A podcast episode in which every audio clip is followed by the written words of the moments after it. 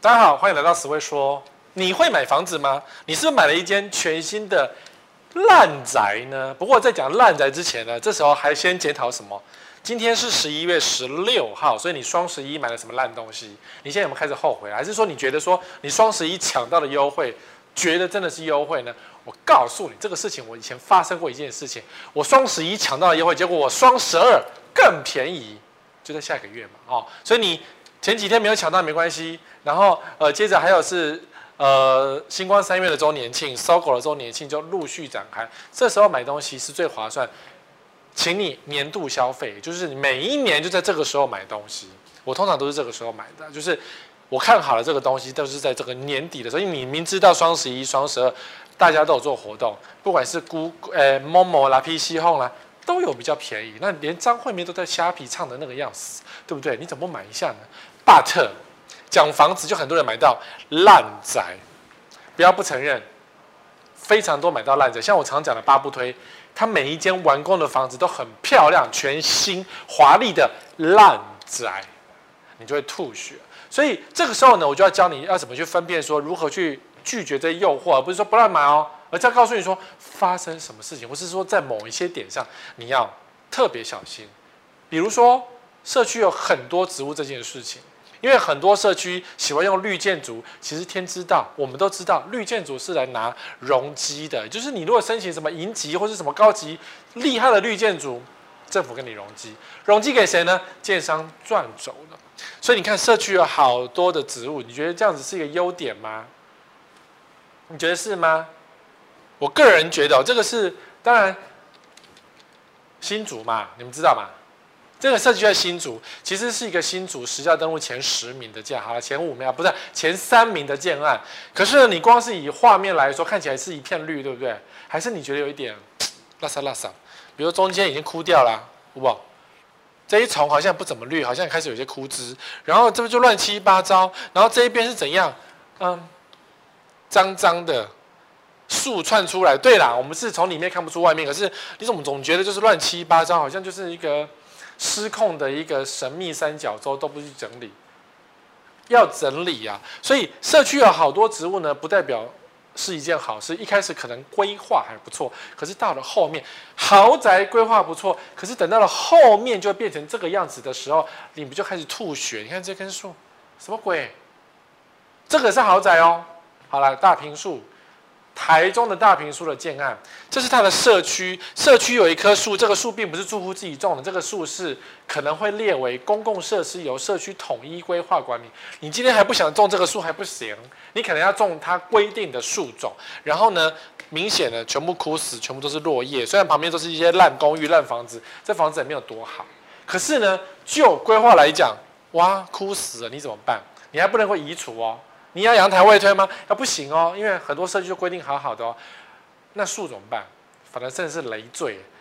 对，我不要讲这种累赘，这个每一户都有这么多树，你这样花很多时间整理。如果你没有时间整理，你整天在国外，你家就会变成这个样子，全部都是落叶。回到家扫不完的落叶，反而是个麻烦。所以植栽这个事情哦，不是说你想怎么样就可以的哦。规划在社区里面，它就是一个被规定的，比如说建筑外观。你必须要管理好，或者说必须由管委会统一发包，或是说规定某些树种你得让它活着，那或是它的水是统管委会的算管理费里面支出的，但是你就得让它变漂亮。所以树种好，像这个漂亮对不对？一片绿对不对？屁啦，恐怖死了，这根本就是个鬼屋嘛！还有光晕呢、啊，进行这些的变过，就真的是最后。里面的树就把房子吃掉，这个真的是 蛮恐怖的。晚上就，因为白天呢、阳光灿烂，但无所谓，看起来绿片绿。可是我们都知道，树太多就把房子吃掉。然后像这样的房子呢，就是招阴、聚阴。然后如果家里太阴的话呢，就是回到家就觉得很阴，很阴容易潮湿，潮湿就容易生病，霉菌多什么等等。然后最后还是妻离子散。所以。当建案啊，在跟你推销说本社区绿建筑，本社区什么垂直森林，本社区我在讲谁？我在讲最近那个豪宅社区，不是有老板说我们是垂直森林吗？不用去羡慕人家，因为他们家最后就变这样的时候很恐怖。然后或者是说，当这个建案完工的时候，因为它还没有完工，我找不到实地的照片，因为还在盖。等它盖了之后，我一定会拿出来给大家，呃，阅读一下。就是中庭有这么多的落羽松，我一直强调，这是一个很恐怖的事情。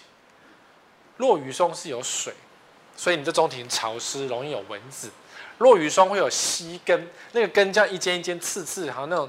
恐怖的星球一样，然后会是很像那个鬼屋一样，所以到时候你的中庭就长满到处都是刺。然后呢，这个建商的施工下来不怎么样，所以到时候一楼地下室漏水的几率就会比其他的建商还来得高。所以你说哦，我们社区很漂亮啊，很美啊什么的，在预售的时期都是在骗你啊，不要讲骗，都在拐你上门。但是呢，最后维护权利并不是建商，而是你。是你要花钱去整理，所以我们讲说，不管是社区建案有多么用心，得到什么什么原野奖，什么呃绿建主奖，什么鬼，那都不重要。如果你没有心力要花钱或是做这样维护的话，就千万不要碰，不然它就是一个灾难，不然就是建商愚蠢。你不要以为建商很聪明，目前有两个愚蠢的上市建商已经做到那个树种到社区，然后让社区大漏水了。两家上市建商，你说建商有这么笨吗？对，建商就是这么笨。好，再来，有一种房子呢，如果是你看 SRC 啊，或是那种轻呃什么 SS 啊钢骨的那种，它就会强调说，我们用轻隔间让空间看起来变大。的确啊，轻隔间让空间变大是事实，是因为一般的隔护墙或是隔间墙，如果他今天讲的是二分之一 B 砖，就是用砖块，传统的砖块贴上去的话。感觉是很坚固耐用，对不对？它的厚度比较厚，大概至少十二公分以上。那你说轻隔间呢？可能最后只剩六公分，就少了那这样子一点点。可是你不要小看这五六公分哦，就足以让你的床可以放下双人床，或是那个衣柜就可以拉，抽屉就可以拉开来了。好，所以轻隔间呢，有时候但它是必须要的。像 SRC 的房子，它的隔间墙。就必须要是轻隔间，因为它必须要用比较轻的材质，让隔间能够比较轻一点。因为如果它用灌浆、问用那个砖块的话呢，房子太重，地震起来反而比较危险。好，所以很多现在新房子都用轻隔间，那建商也没有那么善良，偷工减料也是用轻隔间。所以轻隔间有很多种，我们今天就不讲说轻隔间有哪几种，重点就是说，如果今天你的房子是轻隔间。建商可能会说这是新科技，有多高级，好，空间变大什么等等，但拜托你不要信以为真，不要欣喜若狂，说我们家轻隔间很棒。其实轻隔间的问题常常就是这个就是个知名的例子哦。吵到抓狂，捷运小豪宅禁用轻隔间，他用禁用轻隔间，这是他的标题的。不过呢，他问题不在轻隔，他问题是他的隔户墙也是用轻隔间，就是它是一排的套房嘛。一间一间的，然后合约上写轻隔间，所以最后建商就盖了轻隔间给你。盖完之后呢，住户就抗议啦，说隔壁选台讲电话，我家听得清清楚楚，我要怎么睡？我崩溃了。在哪里？在中和，中和的捷运线，所以捷运景安站，好不好？新闻还暗示新庄线先啬宫的先啬宫站，好不好？同一家建商盖这个地方，然后他用了隔间墙，是用轻隔间隔间墙，知道哪一家嘛？哈，然后这个建商还大言不惭说：“嗯，我没有要给你，我们反正依规定就是这样，我给你就是这样。”然后住户只好去提告啊，这么烂的房子你买下去还这么贵，还是捷运共构宅，你又买到一个很烂的房子，所以你在家里听到隔壁讲话，表示你在家里讲话，隔壁也听得清清楚楚。这怎么睡？这不妻离子散吗？这种房子谁要住啊？租给别人家，人家不要，烂透了。所以这真的是完美的一个烂房子。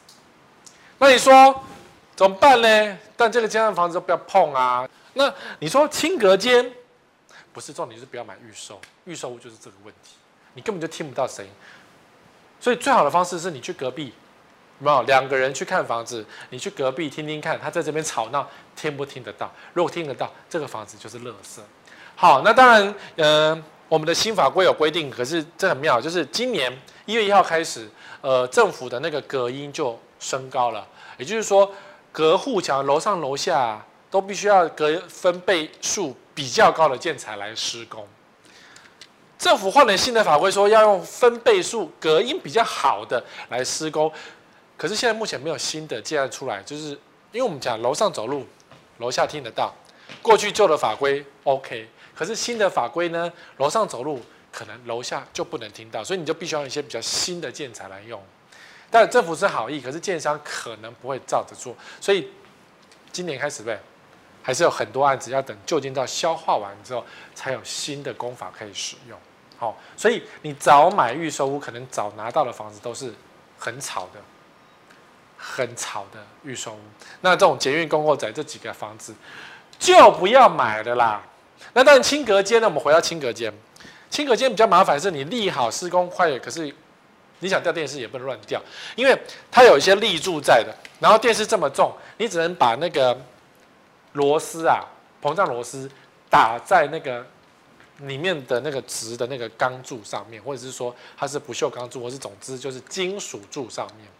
然后没有打东西的地方是不能钉东西的，因为钉它就碎，或是有些只是塞隔音棉，所以不能够钉任何东西上去，所以就比较麻烦。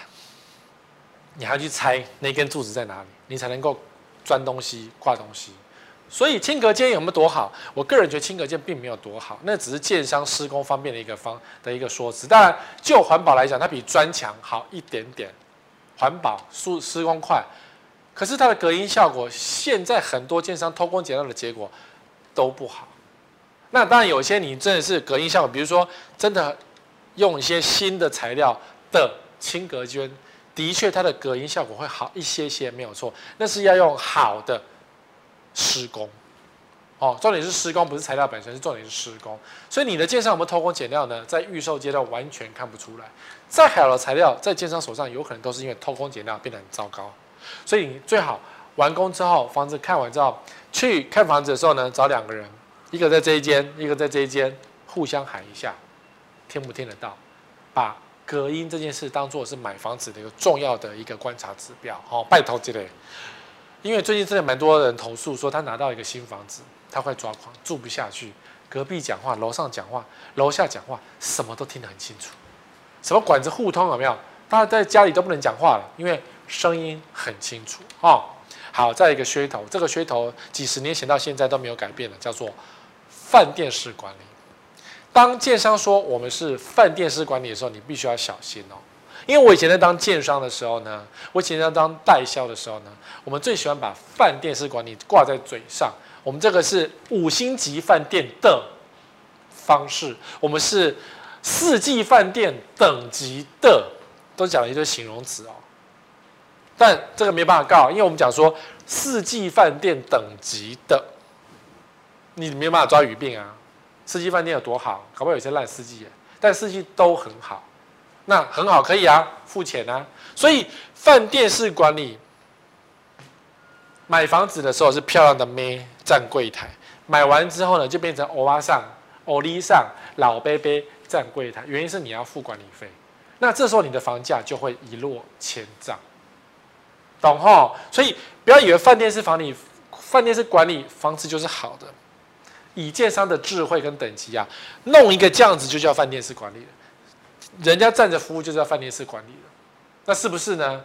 对不对？你知我知，所以你以为你可以买到五星级饭店，结果后来就只是一个欧巴桑、欧丽桑在那边坐那边度孤啊，你这就是你家的房子，所以你又买到一个烂房子。当然，如果你真的要饭店式管理，你就会遇到管理费收不足的问题。你看啊，基隆一千八百户豪华社区，两层住户不缴管理费。我有朋友住在这个社区，当然这也不是他跟我讲的。只是说呢，这个社区呢，因为户数太多了，然后常常就有人欠缴管理费，所以动不动就有两层以上的不缴管理费。这个社区也是标榜饭店式管理啊，怎么饭店式管理管得乱七八糟？房价也有关系啊，因为当初第一批房价可能买的比较便宜，然后第一批就会觉得说，嗯，饭店式管理执行公司，你要花这么多钱，一个人一个月五万块的薪水，找个漂亮的美眉在门口站说欢迎光临吗？有这个必要吗？可能会这样思考啊，那你也会思考啊。你的管理费每一分都是花钱出来的，你是不是要找一个漂亮的美眉站在门口说欢迎光临，我帮你开门，这样我帮你按电梯。可能你在买房子的时候，建商有做这一招，你可以你就会无限幻想说，哎呀，我们这个房子真好，美女帮我开门这样。可是你要想，管理费才是重点呐、啊。好，然后再来，同栋楼户数分两种，它优等电梯等到怀疑人生。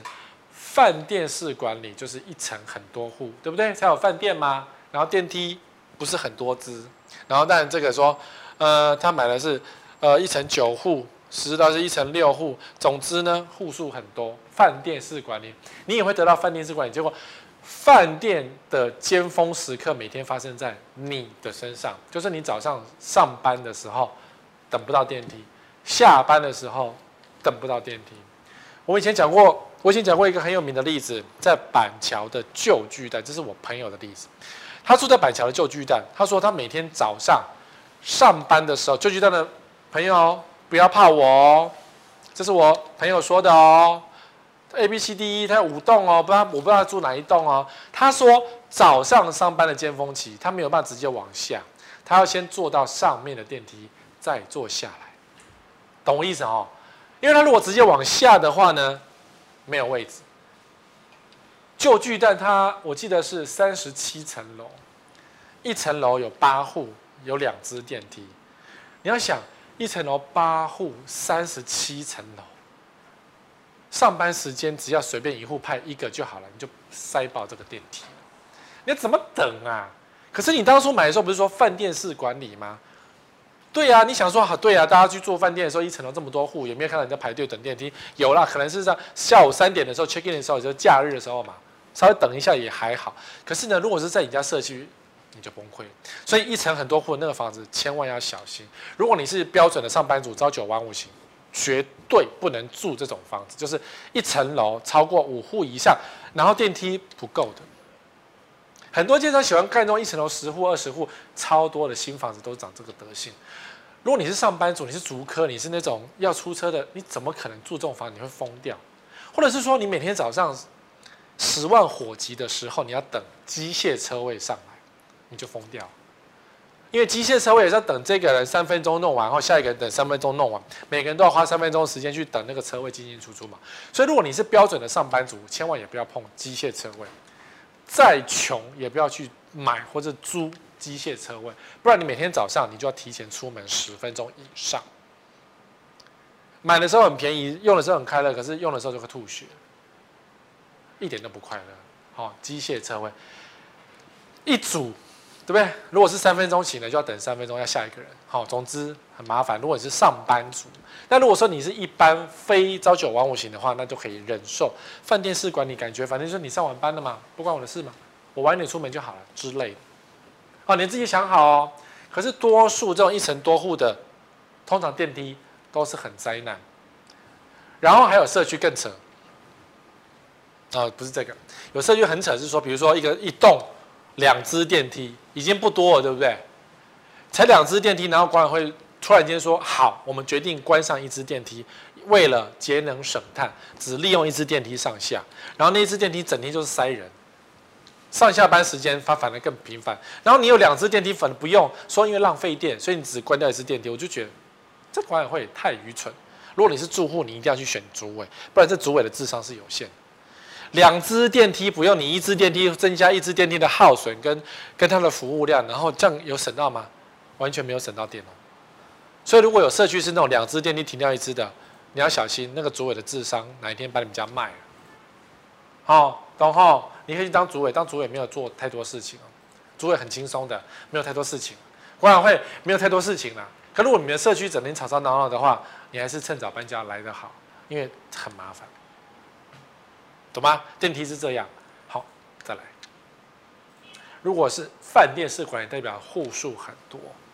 才刚货，才刚破获应召站，北市万华豪宅内有查获安毒贩。饭店式管理的另外一个讲法是什么？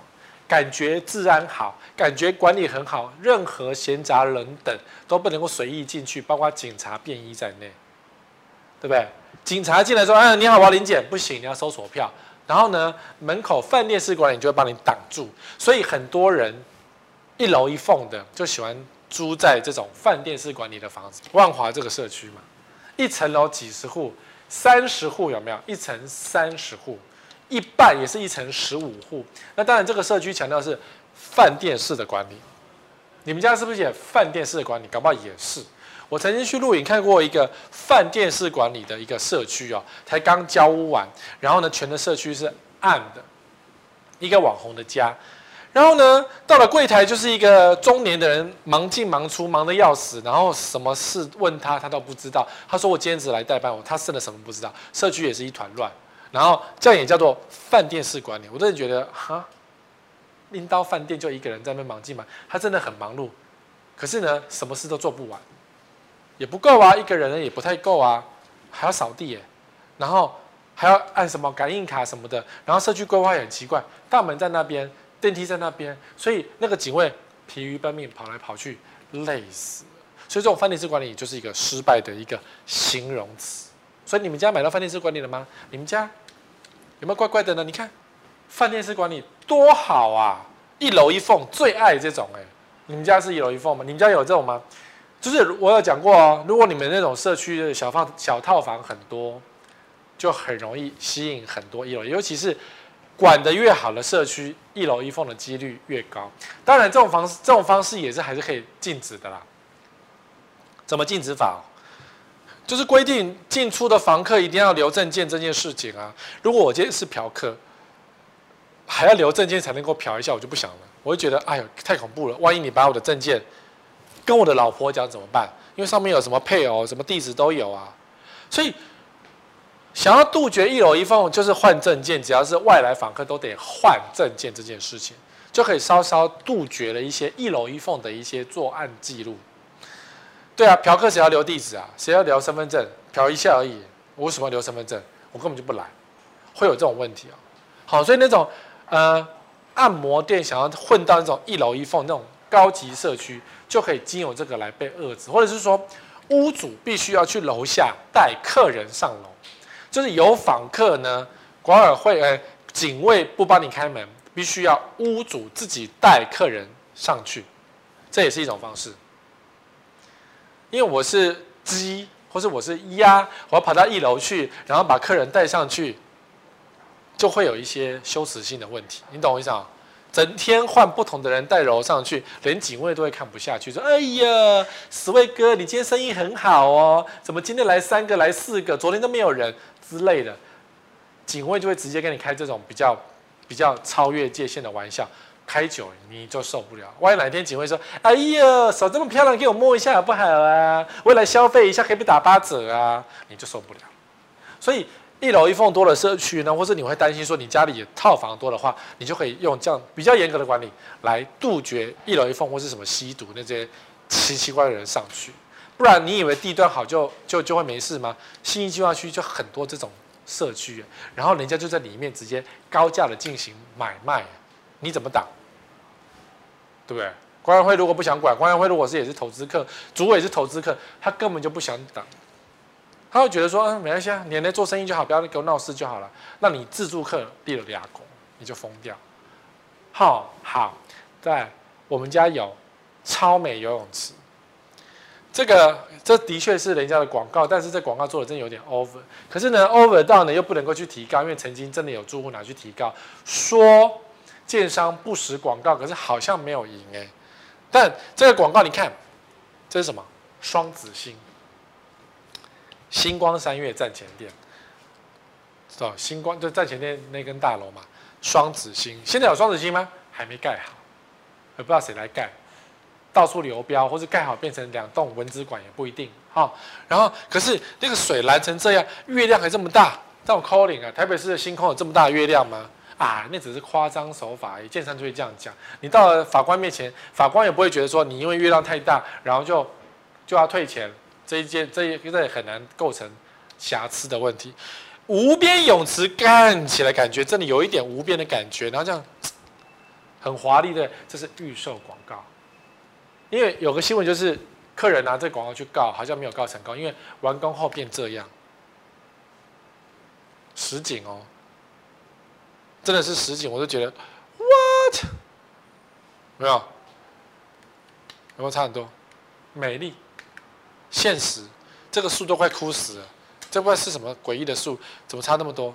然后呢，池子就小小的，就这样子而已啊。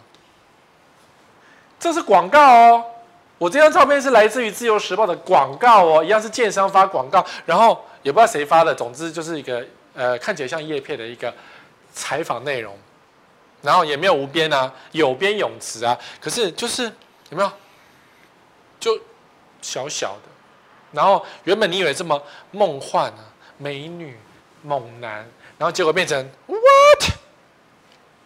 然后有没有有没有有没有救生员？我相信现在冬天也不会有救生员，可能也是取消。然后会不会漏水？不是很确定，因为地震摇摇摇，可能有可能这游泳池有机会漏水啊。台湾地震多啊，对啊，所以叫你有梦想吗？你就不会买，对不对？叫你会不会有梦想？你会不会买？会。所以大家买预售都在做梦，都在以为，对？我的。我的未来不是梦，就我的未来就是很现实，就是这样。你们现在看起来可能还算好，你近看一下那个树都快枯死，袅袅的。然后双子星在哪里？不知道。然后星光三月在这里没错啦，这也不是双子星啊。然后万一双子星凸起来，搞不好也是很丑两根。然后这是帆船饭店，帆船那一栋不怎么样啊，感觉像一个菜刀挂一下啊，就就就觉得哦，现实就这样啊，就很普通了。所以就离你想象中很遥远，什么无边泳池嘞？它可能有一点点，它就有边啊，就是从五星级的感觉掉到了三星级的感觉，就会有这个问题。好，就会有这个问题。买不买单？这个更糟糕，超糟糕的。这你看出是什么？石头地，对不对？不是，它不是石头地，它是 SPA 池哎，温泉 SPA 池，你这个。这个是一个水池，看出来了对不对？然后这是一个躺在那边可以布噜布噜布噜的，这边有一个躺一个人布噜布噜，这一个这也可以，这里也是一个布噜布噜。你看这都按钮，按钮都做好了没有？建商都做好了布噜布噜的。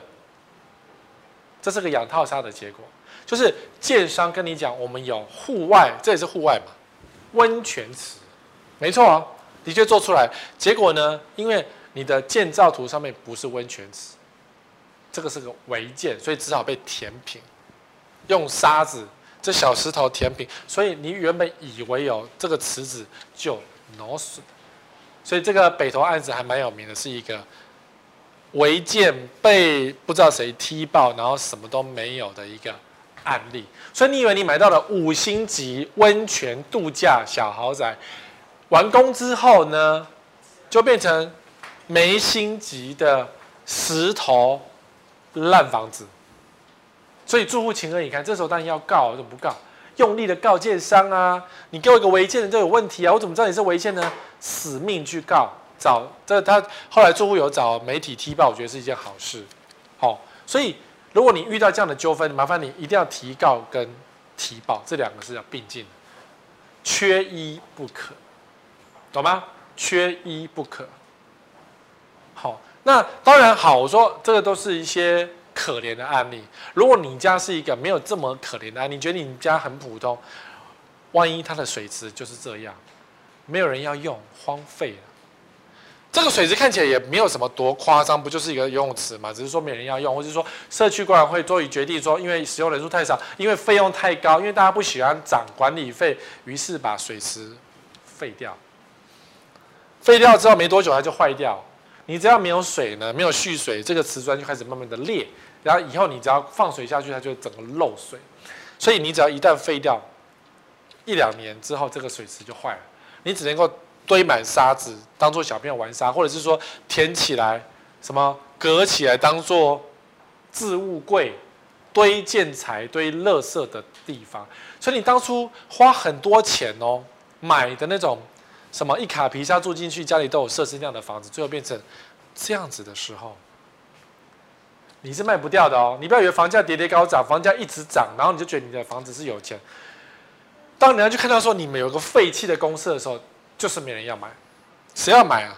但我不确定它是不是真的废弃，因为你说好，我们放水就不废弃，不对。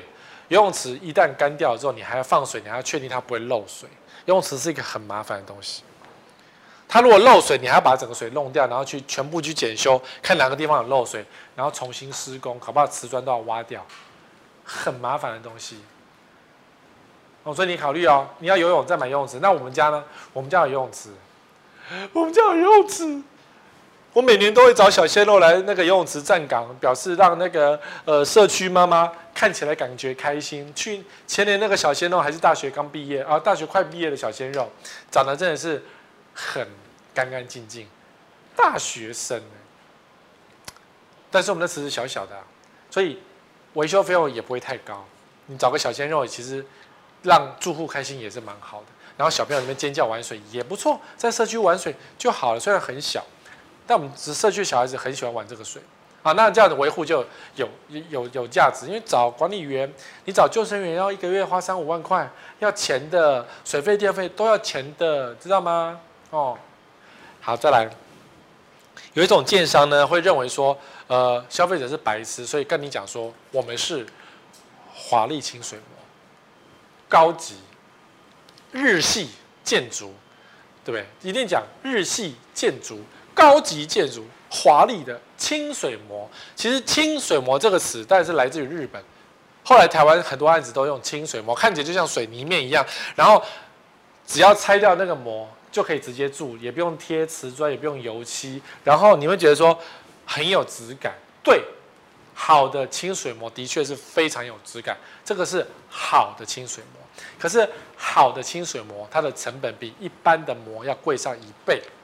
所以建商呢就会假装自己是高级清水模，或者是做了偷工减料。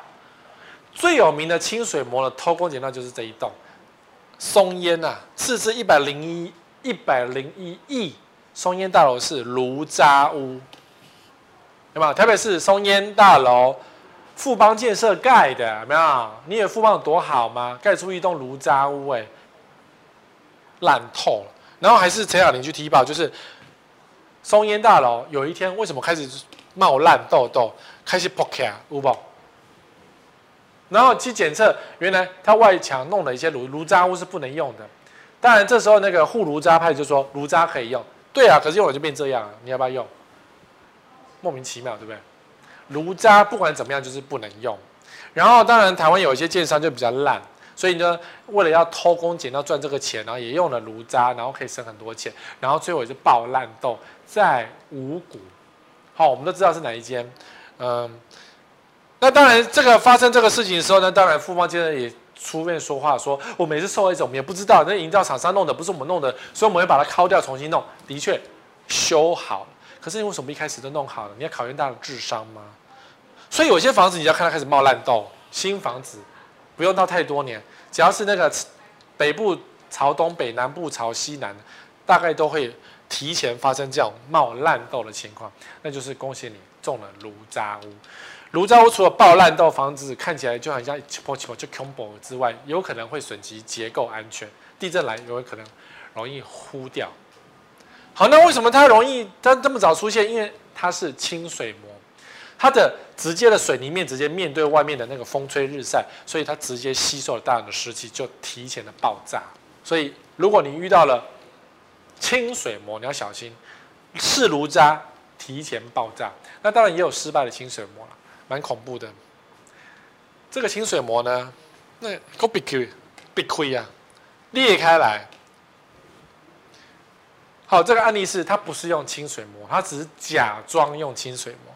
它只是在四周钉上这样的东西，来让你觉得好像是清水膜。结果呢，这为什么还裂开来？清水膜怎么裂成的？然后还不规则，有没有？乱做一通，不是平平的吗？那外盖呢？然后还有更惨的是这个细双盖板，假装清水模，这个是细双盖板，然后还刻意弄上这个洞哦，让你觉得好像清水模。清水模的正规清水模是长这个样子，有没有？一样有洞啊，因为那个是那个。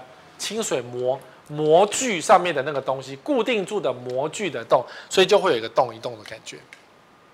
这样看起来的确很漂亮，很有质感。然后呢，这样看起来就有点恐怖了，廉价。然后这个呢，它是假的，你就会觉得 what？清水模。所以很多建商，你不要以为建商不会骗人，建商就是会骗人，你得眼见为凭，不然你要非常小心。看不懂的就不要看，就不要去碰那个看不懂。你一定看不懂预售屋，你以为预售屋很漂亮，你一定看不懂预售屋啊！你又不是行家，你买几栋房子，你怎么看得懂预售屋？所以，如果你今天是一个买房子的新手，拜托你不要碰预售屋，因为你绝对会被骗。哦，像这个海景第一排就有很多房市新手非常的忧心哦。当然，这个台湾很多房市第一排的房子，我整天也讲房市第一那个海边第一排不要碰，海边第一排不要碰。可是只有菜鸟跟投资客会碰。菜鸟就会觉得，哎呦，投资客的房子好像比较便宜，或是呃，投资客跟我们讲明天要涨价，今天没有涨，今天赔售给你，你就会买。那投资客呢，就是扫扫摊买下去之后呢，卖给你这个笨蛋，就只有这两种会买。可是真正要住的自住客呢，是不会去碰这个东西。但的确，它有一个市场，海景第一排真的有市场，不管是在北部、中部、南部，都会有为数不少的笨蛋买来投资跟转售。当然，这个台中是最特别的啦。如果你今天能够买到正蓝居的话呢，一定是安全。没有，这是开玩笑的。谁要住在那个这个防波石旁边，很恐怖。防波这种，人家现在最近可能在选选立委这件事情，不过这是他们自己拿来发扬光大的哈。所以住海景第一排，除非你讲错话会被做成消波块堆在这里面，你可以住在这里面。黑道。以前相传黑道就是把人塞在这个消波块里面的水泥里面，然后丢出去，就把你丢到水泥桶里面填上水泥，然后丢出去当消波块。这就是海那个海景第一排。所以淡水的海景第一排就是会掉瓷砖了，这一栋就很有名嘛。电牛急急棒社区已经掉瓷砖了，三三五年就掉瓷砖了。现在几年了？五六年了吗？还没卖完，还在做广告。然后当然也有网友是靠腰是说，你怎么可以讲我社区坏话？对、啊，掉瓷砖了嘛，第一排就掉瓷砖呢、啊。再好的建商，他也没有多好，他真的不是很好的建商，不要碰这个奸商。掉瓷砖你就只好换了。那如果说今天建商说，哎，我们保固过期了，这个是海风引起的，我们当初因为海边第一排就会这样，所以你要花钱维护，那当然要维护啦。谁叫你要买海边第一排的房子？你得花钱维护，会掉瓷砖。严峰很恐怖啊，怎么讲你也不信，所以梧栖啊，台中梧栖清水一带的房子就不要碰。淡海的海边第一排，只要是靠后面迎风面，尤其是第一排的就不要碰。那南部像台南，像九份子也是迎风面，它是西南气流第一排，那房子一下子就烂掉。那更不用讲高雄，沿着海边的房子，你都要非常的小心，因为就很容易变这样。然后还有一种是变这样，因为没有人住了。就变知名鬼屋，这个是在北海岸的，很恐怖吧？北海岸的知名鬼屋，整片海景第一排就变成知名鬼屋，都没有人在住啊，感觉有人住，其实没，这个窗帘还烂掉，真的是鬼屋。以前那种东森那个不是，还是哪个哪一台的节目啊，在找鬼屋的，搞不好进去过。为什么海边第一排变鬼屋？因为没有人住啊。所以同等级哦，就是我每次啊，这是我个人观感。在高雄的海景第一排，那个贵的不得了，实价登录上面一瓶五十万，大家觉得是笑诶那栋，没有人，整栋都是黑的。对我来讲，那就是我心目中的鬼屋，因为实在太恐怖了。白天经过很漂亮，晚上没有人开灯，不就是鬼屋吗？对啊，跟这个是一样，这是白天看起来很恐怖啊。当然里面有住人啊，据说一楼目前大家有人愿意住一楼，因为他楼上电梯可能不敢坐，或是楼趟。楼上感觉这户有人住也没有，楼上还要走楼梯，有点恐怖。所以一楼有人住是因为不用走到楼上去。所以海边第一排很容易最后下场变这样。当初这边这个房子也是很热门的，你知道吗？我国中有一次去同学家，同学家很有钱，他们家在北海岸就买了一间飞碟屋。我们去那边度假，然后那边听音乐，然后去那个翡翠湾玩水，好快活，你知道吗？然后一边学，我那时候学到张清芳的歌。那时候张清芳正红，然后结果呢？后来那个飞碟屋烂到现在已经统统被拆掉，情何以堪？那些都很贵的耶，所以你现在还要买海边第一排吗？现在海边第一排还是很贵，然后最后变这样，你的吐血。好，然后还有海边第二都是沙，这是谁？佑胜。佑胜在清水，台中的清水搞了一个自立造屋，他没有在海边第一排哦，他是在清水。好了，清水离海边也不远，然后自己盖了一个房子，货柜屋嘛，买了一个货柜屋，门没有关好，他说都是沙，全家都是沙。风大的时候就是沙，红不会刷的来啊嘛。所以你没有住过的人呐、你就不知道你这边的风特别大。就像我的板桥，我住板桥也是住了四十几年了，板桥空气很烂，没办法，那个纱窗啊，一个礼拜就要擦一次，因为手一摸都是黑色的，所以板桥人的肺跟台中我觉得有得拼呢、我们就会去肺检查一下，搞不好台中的肺跟台板桥的肺差不多。那板桥的肺很烂，那板桥隔壁呢？我看也差不多，大家都一样。真的，我家风很大，所以我家一个礼拜就要拖一次地，因为地板都是沙。天气不好啊，风大，高楼层啊，谁叫我爱买高楼层，爱在家里裸奔，爱开窗。你们家都不开窗就没有风，没有风就没有这问题。好，所以都是沙，清水都是沙，它可以去搬到沙路。沙路都是沙，还比较有押韵。但是沙路跟清水，我觉得也差不多。所以有没有沙，沙路人都知道，只是大家把嘴巴闭得很紧哦，不会跟别人讲。说我们这边沙子很多，清水都是沙。佑胜说的，他的影片拍得很清楚，不小心说的哦。所以呃，清水人，你去泡他，不要泡我，因为他讲的实话，很恐怖啊。好，海边第一排会什么？盐害，这个是钢筋水泥露出来，水泥被盐巴侵蚀的画面。它并不是中国，它并不是什么豆腐渣工程，不是，吹久了就变这样。所以你还买海景地板干什么呢？没有意义。买来投资哦，那你自住客就不要碰，让投资客的房子最后就变成北海岸的鬼屋，我觉得也是不错的一个下场啊。再最后一个。顶级建案有比较好吗？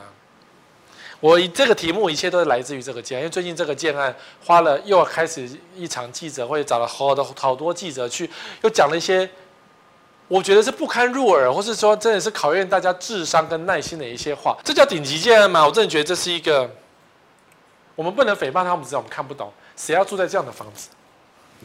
整天说不行，有没有？整天旋转，在里面天旋地转，都快吐了。当然它有一些优点啊。比如说绿建筑，每一户有五十平的阳台。我心里想，你买了花这么多钱，然后钱就放在阳台种植物，然后你又不想种，因为有钱人才不会想要去浇花。你觉得有钱人会有闲情逸致去浇花吗？当然不会啊，叫佣人家，那万一他出国嘞，然后花就死，那个树就死掉。这是公共设施哎，绿建筑哎，它的确是个高级绿建筑，所以他们不敢。让全户的全栋的树全部种上去，因为没多久就全部都会死掉。那到现在一户都没卖，只卖掉一户了。可是那一户是自己的左口袋跟右口袋，没有人住啊。不管是怎么样，这栋新闻实在炒很高。可是只要是华人，应该都不会住。你会住吗？他只会让后面的人不爽，很不爽而已。而且他没有景观，他真的没有景观的。花个十八亿买到一个没有景观的房子，不是会人家笑死？好吗？我们再来嘲笑一下，因为这个顶级这样，我个人觉得它不是顶级，它只是在卖弄噱头跟银行贷款的一个营造的一个房子，营呃不，它可能不是房里面人住嘛，营造了一栋水泥建筑而已，因为是银行借钱的啊，而且如果今天银行收银根，它就死定。现在银行贷款，听说听说银行贷款，这是好房网说的，记者很认真去查了一些新闻，好说贷款金额受限，就是。公司没有办法贷到这么多钱，因为变余屋了。你的利息已经比较高了，然后呢，你的成数没这么多，所以他们手头有一点紧。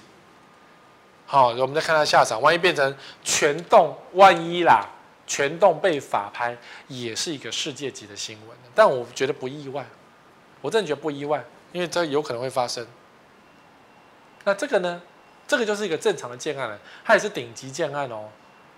可是你知道建商怎么会盖一些奇怪的房子？你你觉得这房子怪在哪？这是板桥实价登录最贵的房子，卖光光，建商很好，大陆工程，不错吧？这房子也不会漏，没有漏水，至少没有传过漏水。可问题在哪里啊？在想，你为什么在头上插针？有没有？一二三四五六七八九十，你插了十根针在头上，你觉得这样爽吗？很奇怪，对不对？你当初预售买的时候可能没有注意到这个东西，你只能看到什么大师设计。哎，不要讲，这个也是大师设计哎，转圈圈的有没有？然后一个脚打结有没有？还有什么可乐果有没有？什么洗衣机的那个轴心有没有？啊，旋转这样子，旋转跳跃，我你看我都站不，我都站不牢了。每天叫你这样站着，你怎么讲话？大家好，我是 Sway，还要这样，对啊，我我我的腰很硬，转不过去了。然后这个呢，是头上插针，大陆工程哎，大师设计哎，因为大师也有心魔啊，大师觉得我头很痛，遇到中国台湾传统的技艺就是针灸，然后插很多针这样，表现出传统中华文化的针灸之美。所以这个社区一直在陪售啊，因为完工之后就发现，哇，我头痛啊，是不是这样？我们不是很确定。可是我们外人看就觉得，哦，十根针呢，大师设计耶，高级建商哎，所以，所以你买了一个名牌建商，你觉得好吗？不一定。好，这个中间有个洞，有没有？台中市议会当初设计的时候也是一个觉得很前卫啊，台中要留一个。很前卫的房，其实台中很多前卫的，我觉得个人不赖。但是呢，这个新闻在讲的就是说，台中有首长开心脏刀，就是因为长这样。台中市政府，哎，市政府是议会，市政府不管，台中市政府是议会，我死定了。你看我搞混了，我搞不清楚是台中市政府还是议会，不重要，重要是挖了一个洞，然后就有人去开刀开心脏。然后这种房子，没在啊。如果说什么市长办公室在这里，或是议长办公室在这里，当然你会吓到剉赛，因为就觉得下面没有、没有、没有东西呀、万一突然塌怎么办？所以，对台中的歌剧院也是，也是一个洞一个洞一个洞啊。有些人呐、啊，就是觉得说我面对歌剧院第一排，感觉有开过景观，但是我看到的是一个洞一个洞一个洞一个洞，好像有老鼠去吃一个洞，然后跑掉一样，没有。看起来感觉没有多高级啊，就是这个是见仁见智，但是呢，就有传出这样子首长开心脏的一个新闻，就是没办法啊，一个洞啊，挖在我心里啊，刻在我心里的一个名字就是就是就是一个洞，所以太奇怪的房子真的不要尝试去碰。那像这种东西，林口闪电屋，我们叫怪怪屋，这房子是歪的，这个这个模样矗立在林口已经几十年，后来当然拆掉了，还好。拆掉了，不然附近的邻居啊，看了都觉得天哪！我们家旁边有个鬼屋，你要来找我吗？我在鬼屋旁边啊、哦。所有林口人都知道这栋鬼屋，外地人当然不知道。可是你如果经过去，就发现，what？这一区是什么鬼？那这个房子一定觉得很惨啊，是什么鬼？然后这边还有一个什么罗马列柱，感觉这个新社区面对这个恐怖的房子，居然几十年，然后你还愿意住，但拆掉就没事了。可是没有拆之前，这是这个鬼屋。那也不用讲这个啦，三只飞碟，哎，这是标准的鬼屋没错，but 这个很贵哦，一栋两百万、三百万吧，我忘记多少钱了。二三十年前的，当初买一间大概可以去东台北市的大安区可以买一间房子了吧？飞碟屋啊，当初产权都不都都就觉得产权要怎么算？可是呢，因为呢后来就是整个。社区就经营不下去啊！其实买是 OK，可是建商如果倒闭就没有办法维护，而且真的是 FRP 呢，受嘎呢，搞不清楚发生什么事情，它就已经被拆光了。所以它曾经也是一个鬼屋的必访景点，很贵，有钱人才买得起的。我已经忘记说当初这个房子是我哪一个同学的爸爸买的了。我们去我去用过一次，你们有用过吗？我就觉得哇，你们家很有钱，好羡慕你哦。我们坐了很久很久的公车才到得了，然后在那边享受一下。有没有住我也忘记了，但是我就觉得海边第一排的感觉真的很爽。然后最后怪怪房子，好，然后呢，太奇怪的房子真的也不要碰。比如说以前三重也有一栋，这是一个三重的摩天大楼的顶楼盖了一个庙。没事，你要去顶楼看看啊，有没有这种东西哦？这是水塔，这是那个电梯间，对不对？这是一个庙，很大一个庙，在三重，谁盖的？建商自己盖。这栋房子建商盖好之后，他留了这个，不知道为什么，他就自己盖了一个庙。然后，嗯，我不知道怎么讲。总之呢，为什么管委会能够让它存续，我也不知道为什么。直到有住户最后想办法把它拆了，因为这个庙真的有点恐怖。因为我有朋友，他也不是住，他的工作室在楼下。然后呢，我就去那个工作室找那朋友，然后有时候，然后他他就说我们楼上有个庙，走过去看，好恐怖，还真的很多人拜。